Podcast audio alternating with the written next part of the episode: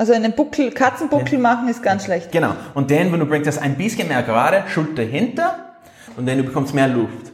Luft ist Energie, Energie ist Leistung und dann du fährst schneller. Ja, wir wollen Leistung. Ja, genau. Immer, immer.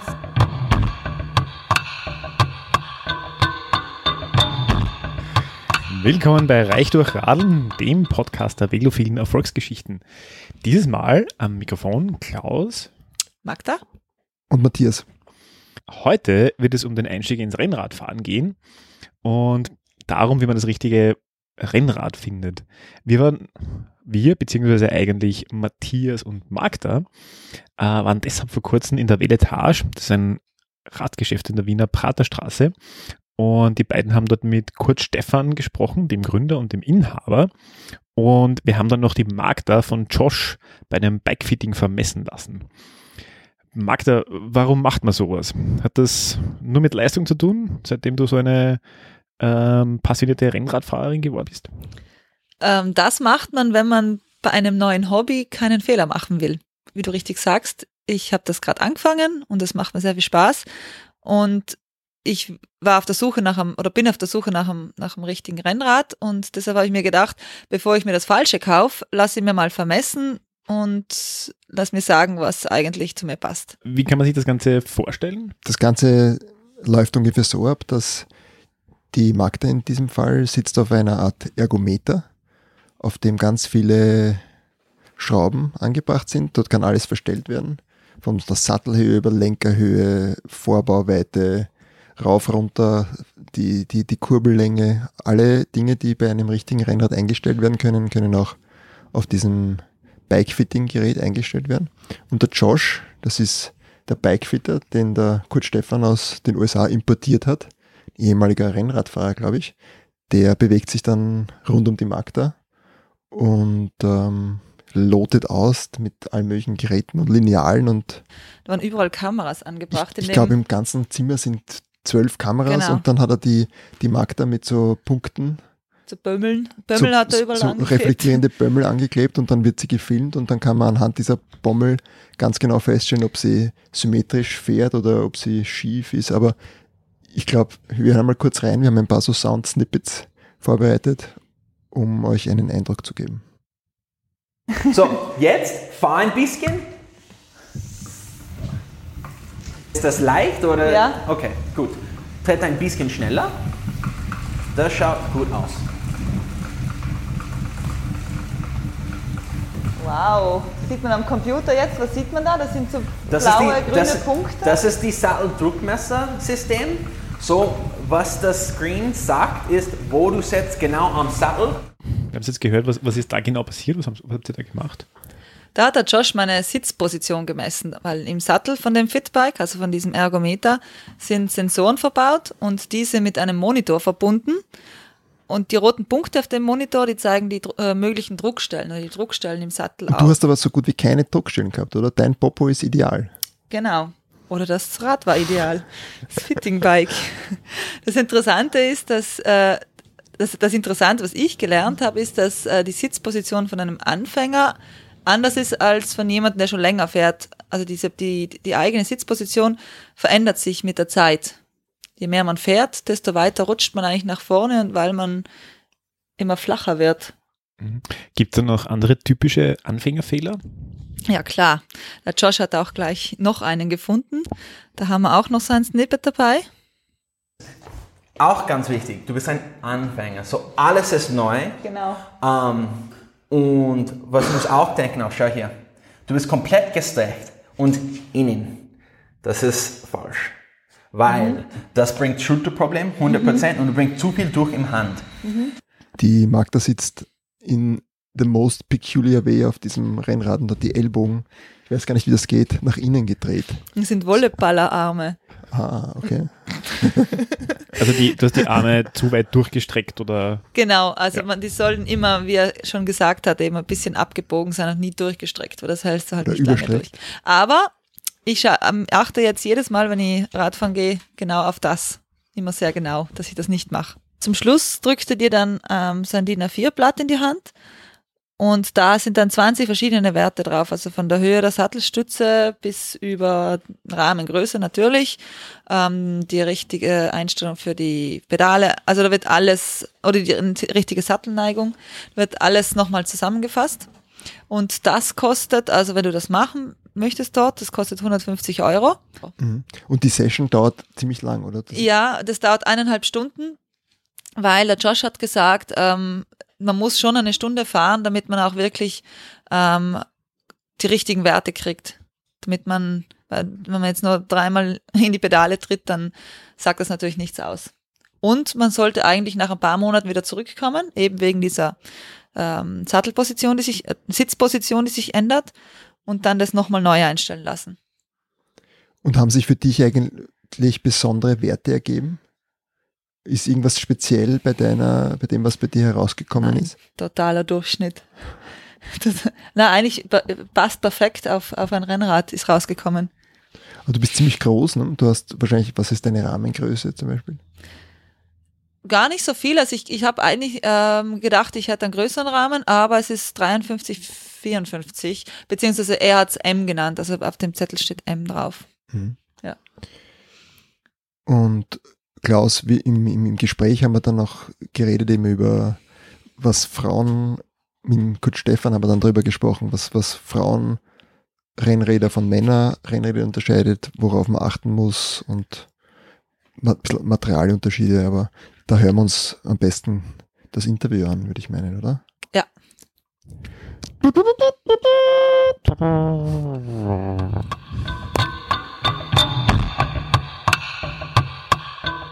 Lieber Kurt, danke für deine Einladung. Ich war das letzte Mal hier, glaube ich, 2016 für ein, für ein Interview mit dir in der Veletage. Jetzt sind wieder ein paar Jahre vergangen und was uns interessiert hat nach, nach den vielen Jahren und fast fünf Jahren, die du dein Geschäft führst, haben sich deine Erwartungen erfüllt? Ja und nein. Äh, ich bin generell ein sehr ungeduldiger Mensch und mir gehen die Sachen selten schnell genug. So gesehen nein.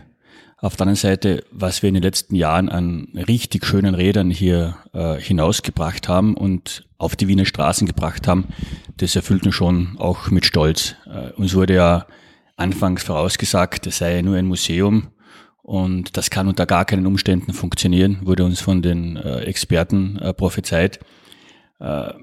Mit viel Herzblut, und das ist definitiv notwendig, äh, geht es aber sehr wohl, dass, du, dass man auch in Wien, äh, auch in Österreich Custom Bikes, sehr hochwertige Fahrräder verkaufen kann. Wobei hochwertig nicht immer nur teuer heißen muss, sondern individuelle Fahrräder. Kein, nicht nur Fahrräder von der Stange, sondern Fahrräder, die dazu geeignet sind, schön schnell Rad zu fahren. Du hast ja von Anfang an auf dieses äh, Lifestyle-Thema gesetzt. Sind die Leute gleich gekommen und haben dir die Tür reingerannt oder wie lange hat das gedauert? Die Tür rennen sie uns immer noch nicht ein. Äh, wir haben schon, das ist ein sehr kleines Segment. Wir brauchen uns da nichts vormachen. Es gibt eine, eine Marktstudie aus Deutschland, dass das Rennradsegment, in, obwohl es momentan angeblich so boomt, trotzdem in, von vier Prozent auf drei Prozent Marktanteil zurückgegangen ist. Ich gehe nicht davon aus, dass sich das in Österreich wesentlich anders verhält. Äh, ich gehe davon auch davon aus, dass es circa drei bis vier Prozent sind. In der Schweiz sind sieben Prozent der Fahrräder. Also auch da ist es nicht so exorbitant hoch. Und die Schweiz hat eine ganz andere Tradition im Rennrad, als es Österreich hat. Und äh, wenn man dann weiß, dass das Durchschnittsrad am Markt 2000 Euro nicht einmal ganz kostet und unsere Durchschnittspreis über, unser Durchschnittspreis über 5000 Euro liegt, dann kann man sich ungefähr vorstellen, wie groß unser Anteil am ganzen Markt ist. Und da wäre dann Türenrennen sicherlich der total, total falsche Ausdruck. Das wird, das ist jetzt nicht der Fall. Das wird auch nicht der Fall sein. Das ist aber auch nicht, gar nicht unser Anspruch. Wir verstehen uns ja eigentlich gar nicht so sehr als Radladen oder als Retail, als Einzelhandel. Wir verstehen uns als Medium. Ich habe einen, ich habe intern haben wir einen Ausdruck, mit dem wir auch immer mehr hinausgehen, wir zu allen, vor allem zu unseren Partnern hin, wir nennen es Brick and Mortar Media, nicht Brick and Mortar Retail, sondern Brick and Mortar Media. Wir sind ein Medium. Äh, der Handel ändert sich radikal, allen Bereichen, egal ob das der, der, äh, ob das der Modehandel ist. Und das hat natürlich auch, auch, auch bei uns Auswirkungen. Unsere These war, dass immer mehr junge Frauen in den Rennradbereich strömen. Kannst du das bestätigen? Ja, aber nicht so viel mehr, als es noch vor drei, vier Jahren waren. Also es ist ein sehr gleichmäßiges Mehr. Aber ich habe nicht den Eindruck, dass es, dass es jetzt irgendeine, dass diese Kurve schon exponentiell ansteigt, sondern es, sind, es werden mehr, aber es werden langsam mehr. Wie würdest du, du deine Kundenstruktur beschreiben? Äh, unsere Kundenstruktur, es sind nach wie vor circa, von, vom Umsatz her circa 80 Prozent Männer und nur 20 Prozent Frauen. Uh, unsere Kunden sind in der Regel schon gesettelt. Ich würde sagen, so, die meisten sind so 30 plus. Bei den ganz Jungen, da haben wir zwar einige so Follower, aber wenige richtige Kunden aus diesem Segment. Uh, es sind, es sind auch nicht die richtigen Racer, die zu uns kommen, sondern es sind, es sind Leute, für die Rad Teil, äh, Radfahren Teil ihres, ihres, ihrer, weil, weil es möglicherweise sehr in ist oder auch weil es wirklich ihrem Mindset entspricht, einfach Teil ihres Lebensstils ist. Mhm. Und was ihr ja auch anbietet, ist das äh, sogenannte Bike Fitting. Ähm, warum sollte man das machen? Damit man sich am Rad wohler fühlt. Äh, das, wenn man, wenn, wenn man am Rennrad fährt man gleich einmal drei, vier Stunden.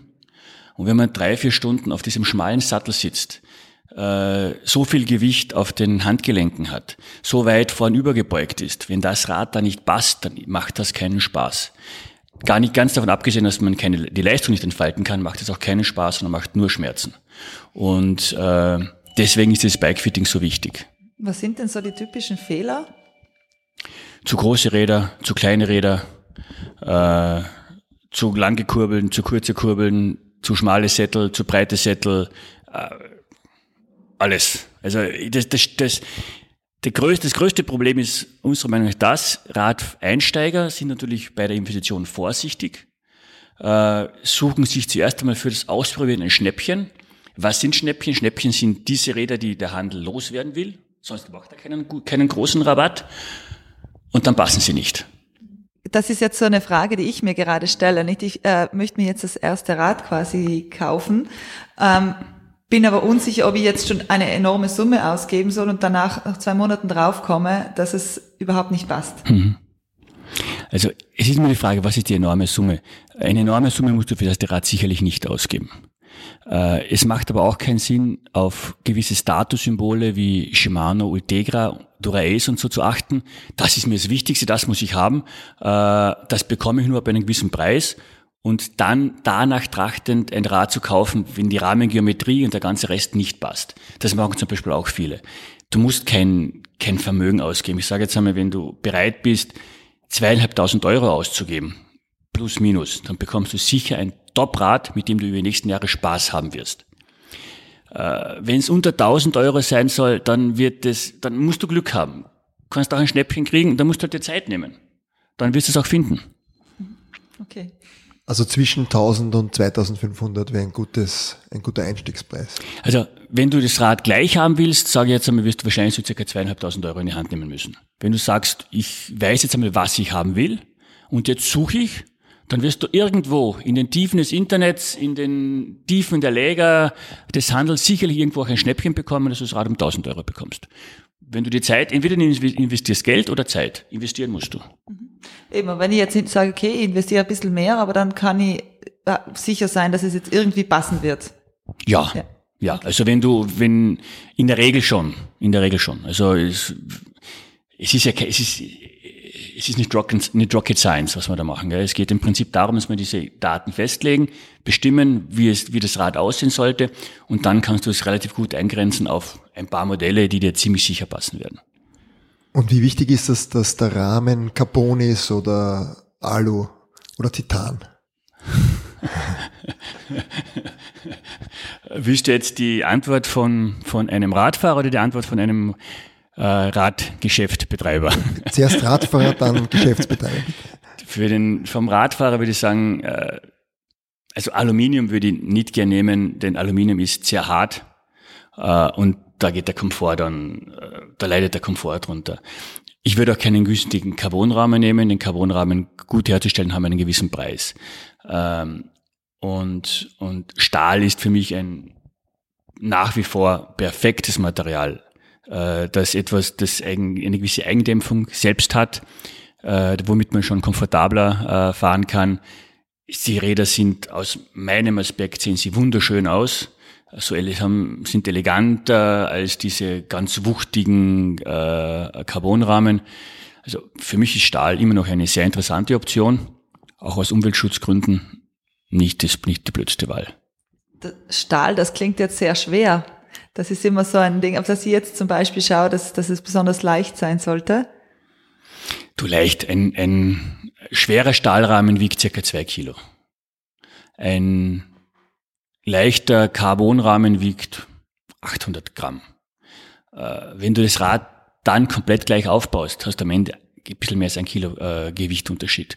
Und es gibt auch Stahlrahmen, die unter zwei Kilo wiegen, die wesentlich unter zwei Kilo wiegen, 1,5, 1,6. Sie haben natürlich auch einen ähnlichen Preisbereich wie bei den Carbonrahmen, bei solchen Rahmen, aber die Möglichkeit gibt es schon auch. Also äh, du kriegst trotzdem ein vernünftig schweres Rad aus Stahl. Das ist dann kein 12 Kilo Gerät. Ja, wie wichtig ist eigentlich das Gewicht?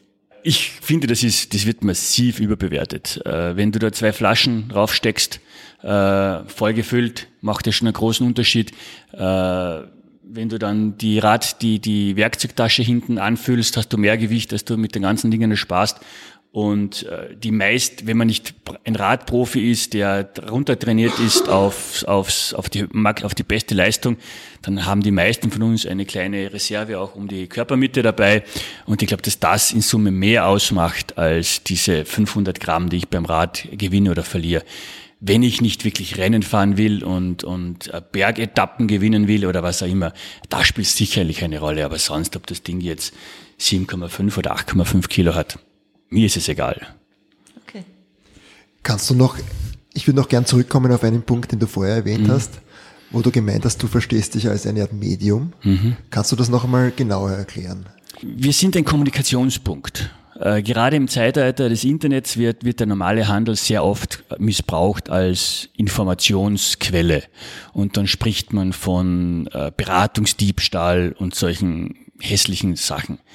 Deswegen sagen wir, okay, wenn wir, wenn wir Händler sind, dann ist es korrekt, dann, sind, dann ist es Beratungsdiebstahl. Wenn wir uns als Medium verstehen, dann sind wir vor allem auch Kommunikatoren, dann sind wir vor allem Erlebnisvermittler, ähm, und das wollen wir sein. Das stellt natürlich das klassische Businesskonzept des Handels in Frage, das Einkaufen und wieder Verkaufen.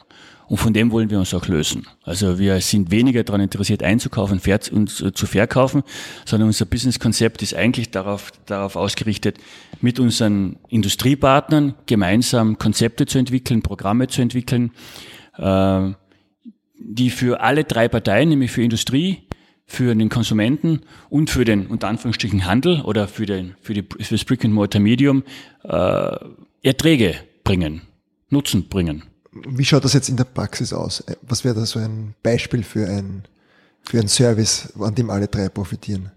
Das ist, äh, ich habe neben, einem, neben meiner Tätigkeit, diesen, diesen Shop zu betreiben, noch einen anderen Beruf. Ich mache, ich entwickle Retail-Konzepte und das ist eine meiner, meiner, meiner, meiner also das, das will ich nicht erzählen. Also das, das will, also da will ich jetzt nicht, das, das, da würde jetzt ein, ein Betriebsgeheimnis ausplaudern, ein Konzept ausplaudern, das will ich eigentlich meinen äh, Kollegen jetzt nicht gratis im Podcast präsentieren. Okay, aber, aber es wäre im Wesentlichen, dass man auch an der, an dieser Informationsteilung Geld verdient, oder? Genau. Genau. Also, also das, das, Im Prinzip geht es darum, dass, irgend, dass diese, diese Leistung, die wir erbringen, wenn wir jemanden beraten, äh, welches Canyon-Bike ihm am besten passt, dann muss diese Leistung äh, belohnt werden. Die wird nicht belohnt, wenn er dann, die wird bei mir uns nicht, wird uns nicht entlohnt, wenn der Kunde dann ins Internet geht und im Internet das Canyon Bike bestellt. Klar. Und äh, wenn wir das tun sollen, muss irgendjemand dafür bezahlen. Der Kunde ist gewohnt, nicht zu zahlen. Also muss es der bezahlen, der im Prinzip dann den Profit einstreift. Und das ist die, in dem Fall die Industrie. Und so ein Konzept haben wir da entwickelt.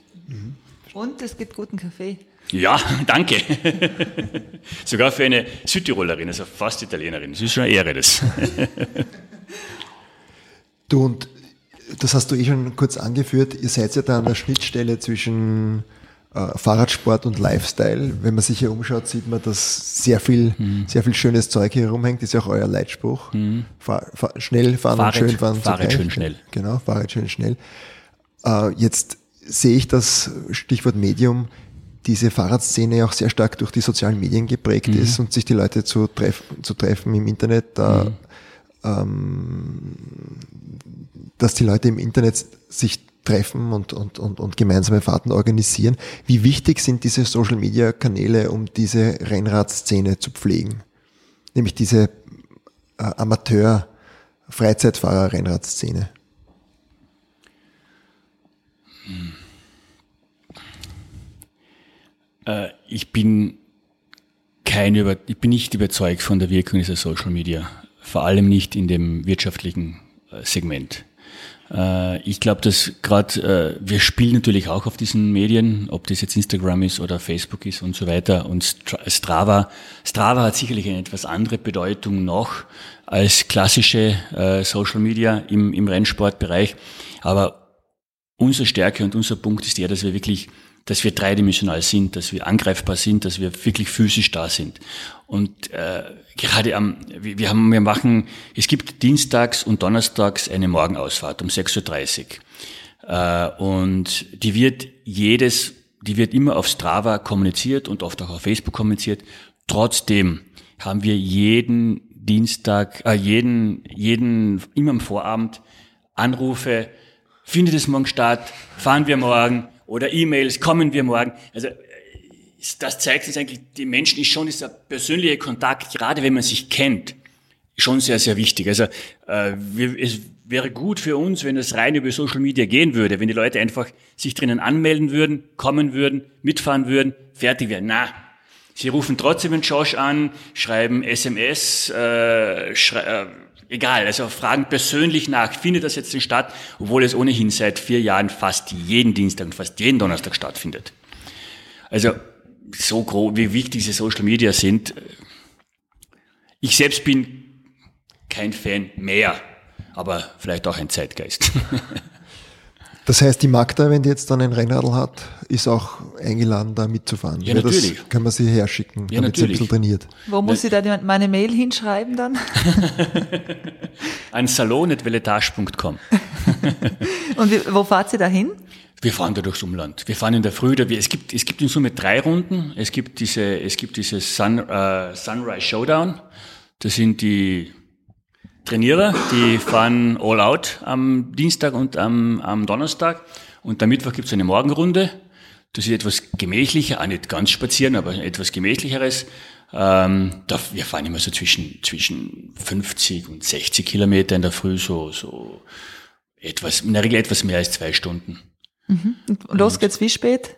Um 6.30 Uhr, Punkt, sharp, hier vor der Tür geht's mhm. los. Es gibt auch einige, wir fahren fast immer am Kanal aus der, aus der Stadt raus und es gibt viele, die am Weg der Zug stoßen. Gerade die, wenn sie im 19. Bezirk wohnen, im 8. Bezirk wohnen irgendwo, die fahren dann nicht extra im zweiten rein, um dann wieder den gleichen Weg wieder rauszufahren, um den gleichen Weg wieder rauszufahren. Mhm. Äh, die kommen irgendwo auf der Strecke dazu. Aber 6.30 sharp da wird doch nicht gewartet. Wenn der um 6.31 kommt, hat er Pech gehabt. So hinterherfahren.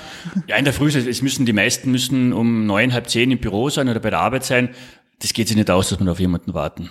Wie viele Leute sind da so in der Regel dabei? Äh, Im, im Winter sind es oft nur vier, fünf, im Sommer sind es auch schon 30 gewesen. Mhm. Wow. Was uns auch immer interessiert, auch von Drahteselseite her, ist die Verbindung zwischen sportlichen Radfahrern und Alltagsradfahrern. Wie siehst du da diese Verbindung? Sind die meisten Sportler auch Alltagsradler? Leider nicht. Leider nicht. Also ich würde mir viel mehr wünschen, dass die Leute äh, auch, auch das, äh, die, das in der Stadt dass das, Auto, das Fahrrad als Fortbewegungsmittel verwenden. Äh, wir haben auch da zu wenig Beitrag geleistet. Das werden wir jetzt ändern. Wir haben jetzt endlich Marken gefunden, die gut in unser Konzept passen, auch für, auch für, für, für Alltagsradler. Wir werden sogar auch wenn es jetzt einige als einen Sündenfall betrachten, erstmals ein E-Bike bei uns im Sortiment haben, aber ein wirklich schön schnelles E-Bike, kein normales Ding. Äh, wir haben vier Jahre gesucht, um das zu finden. Äh, also ja, um deine Frage zu beantworten, ich finde viel zu wenig. Viel zu wenig. Es ist da noch viel, es ist, äh, ich hoffe nicht allzu viele unserer Kunden hören zu, aber ich persönlich bin der Meinung, dass viel zu viele unserer lieben, netten Kunden in der Stadt noch mehr mit dem SUV als mit dem Rad fahren. Und wenn ich da einen Beitrag leisten kann, dass sich das etwas ändert, würde mich das freuen. Mhm. Dich selber habe ich ja gesehen, eintreffen im Geschäft auf einem sehr schnittigen, schwarz-weißen Carbon-Renner. Du bist also offensichtlich, falls du nicht nur für uns mit dem Rad gekommen bist, ein, ein Alltags-Rennradfahrer auch. Ich, ich, äh, ich bin im letzten Jahr mit dem, die ganze Familie, eine ganze Familie ist im letzten Jahr mit dem Auto keine 5000 Kilometer gefahren. Das waren eigentlich alles nur Urlaubsreisen. ich fahre fast alles mit dem Fahrrad in der Stadt. Also gerade mit dem schnittigen Rad gibt's auch keine, keine, keine, ist die Reichweite auch richtig groß. Wo darf ich fragen, aus welchem Bezirk kommst du da aus in den Zeiten? Jetzt. Okay. Also jetzt, also in, vom, vom Zuhause in die Veletage, das ist ein Katzensprung, ja. Fast zehn Minuten her, Viertelstunde ja, her. Minuten, Den Donaukanal entlang genau, wahrscheinlich. Genau. Mhm. Ich habe noch eine Frage, die führt jetzt wieder ein bisschen zurück zu dem Thema, was wir davor gehabt haben. Ich kenne es, wenn man Ski ausleiht heutzutage, bekommt man als Frau Frauenskier.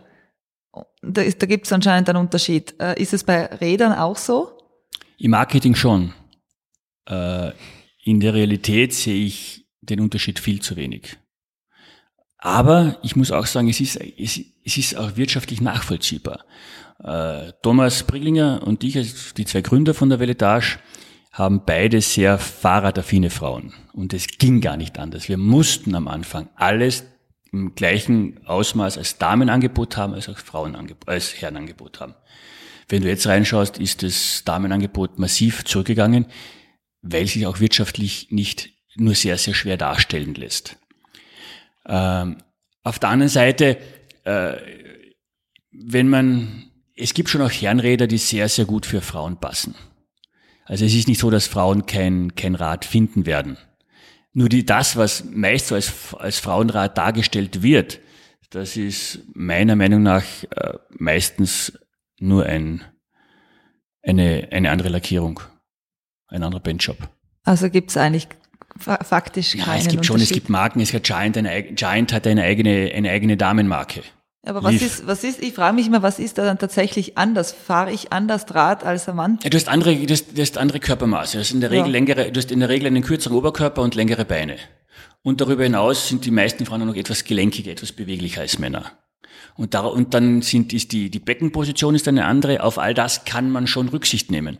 Nur die, äh, die Entwicklung, die wirklich, eine wirklich gute Entwicklung dorthin ist, findet meiner Meinung nach nicht, noch nicht in dem Ausmaß statt, wie es gut und notwendig wäre. Hat vielleicht auch damit zu tun, dass bei diesen Radmarken vor allem Männer an den, Schall, an den Schalthebeln sitzen. Zum Beispiel bei der Bekleidung gibt es eine Marke, die von einer Frau gegründet wurde, Velocio, und die haben mit Abstand die besten Damenradhosen, mit riesigem Abstand. Mag auch damit zusammenliegen, dass das von einer Frau gegründet wurde, auch wenn der Designer dann ein Mann war. Aber äh, das, vielleicht liegt es auch nur daran, dass noch zu wenig Frauen in der Fahrradindustrie wirklich tätig sind und dass es deswegen diesen Durchbruch noch nicht wirklich gegeben hat. Was mir als Beobachter auffällt, ist, dass die Modemarken, ähm, die für Frauen äh, Mode produzieren, immer mehr werden. Und, und das Sortiment wird schon immer größer. Wenn ich mir Rafa anschaue oder Café du Cycliste, was ihr ja auch mhm. habt, da gibt es schon immer mehr Auswahl. Also ich hätte angenommen, dass auch, dass auch immer mehr Frauen Rennrad fahren, aber du sagst jetzt, diesen Trend siehst du nicht in dem Ausmaß, oder? Doch, es wird schon mehr, aber es ist jetzt nicht exponentiell mehr. Es, ist, es, wird, es wird kontinuierlich mehr. Äh, es ist viel mehr, als es noch vor sechs, sieben Jahren war. Aber es hat so angefangen, finde ich, vor drei, vier Jahren und, und es, ich habe es mir eigentlich, ich habe mir eigentlich erwartet, dass es schneller mehr wird. Äh, in Wien gibt es sogar einen, einen Laden, der von einer Frau geführt wird äh, dachte, no, jetzt, jetzt wird da was passieren. Die Livia Palfi Genau, mhm. genau. Äh, da, wird, da wird jetzt mehr passieren, aber ich, also, es entwickelt sich, aber wahrscheinlich fehlt dieser letzte, der richtige Push. Dass es da richtig losgeht, der fehlt wahrscheinlich noch. Wir haben unlängst im Podcast die Nora Freitag gefeatured, Unicorn Cycling eine von diesen vielen Rennrad-Influencerinnen, die es da gibt. Und da war ich überrascht, was sich da, was sich da bewegt, zumindest auf Social Media. Mhm. Also da wäre mein Eindruck gewesen, boah, diese, diese jungen Frauen, diese jungen Gesichter, die starten wirklich einen Trend oder mhm. schaffen diesen Umbruch. Mhm. Ist das ja, hoffentlich, hoffentlich. Also ich, ich kann es jetzt nicht, also bei uns war es, war, es gab wir hatten am Anfangs um, in, in 2015, 16 gab es sogar eine, eine, eine Frauenrunde, die von uns weggefahren ist. Die hat sich dann wieder etwas aufgelöst, auch aus, aus sehr persönlichen Gründen der, der Organisatoren, die das organisiert haben. Äh, also ich würde es mir wünschen, dass es, dass es auch da wirklich, wirklich wesentlich mehr wird. Äh, vielleicht ist es auch nur bei uns nicht so, kann auch sein, dass wir vielleicht nicht das richtige Angebot haben. Äh, obwohl wir eigentlich bis vor kurzem immer auch eine Frau im Team hatten. Momentan haben wir leider keine im Team, aber sonst war es eigentlich von Anfang an immer so der Fall. Äh, wir haben eine, unsere Welt Bagage gegründet, unsere, einen, einen Veletage Influencer Club, also eine Bagage, eine, eine, eine Gang im besten Wiener äh, äh, Wording. Und da haben wir schon auch Frauen dabei. Ähm, aber ja, also es würde mich freuen, wenn es, wenn es, wenn, wenn ich mich da täusche und dass es doch schon viel, viel, viel, viel mehr ist, als, als äh, es mein Eindruck ist.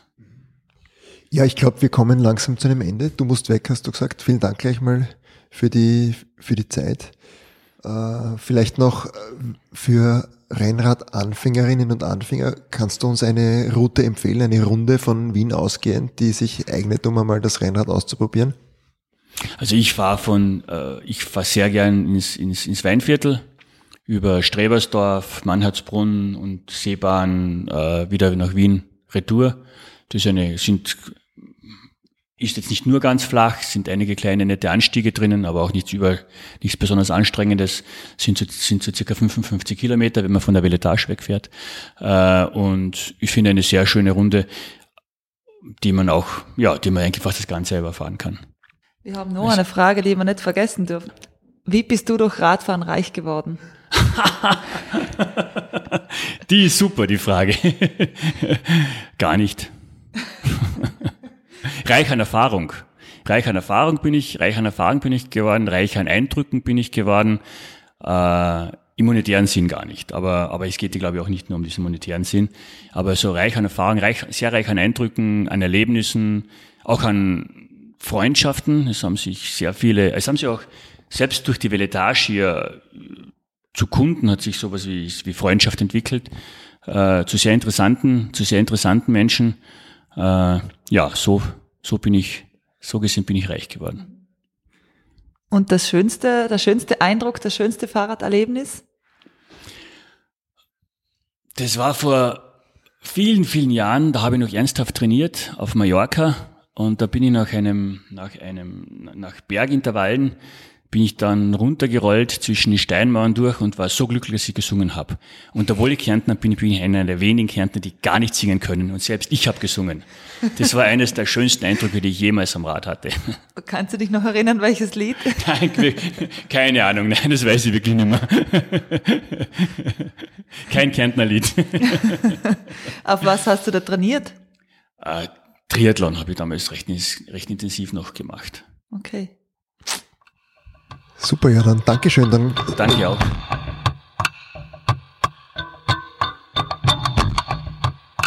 Das war die neue Folge von Reich durch Radeln. Schön, dass ihr dabei wart. Folgt uns auf der Podcast-Plattform eures Vertrauens oder direkt auf www.reichdurchradeln.at. Hier findet ihr auch alle Infos zu den einzelnen Episoden samt ergänzender Links. Einmal im Monat sind wir auch mit unserer Sendung im freien Radio Salzkammergut zu hören. Wir produzieren unseren Podcast in Kooperation mit dem österreichischen Fahrradmagazin Drahtesel. Der Radsong, den ihr hört, stammt von MC Broco. Wir freuen uns über euer Feedback. Gibt es Gäste, die euch besonders interessieren? Bestimmte Themen? Seid ihr vielleicht selbst durch Radfahren zu Reichtum gelangt und wollt mit uns darüber sprechen? Schickt uns ein E-Mail an reichdurchradeln.posteo.de. Servus Baba, bis zum nächsten Mal.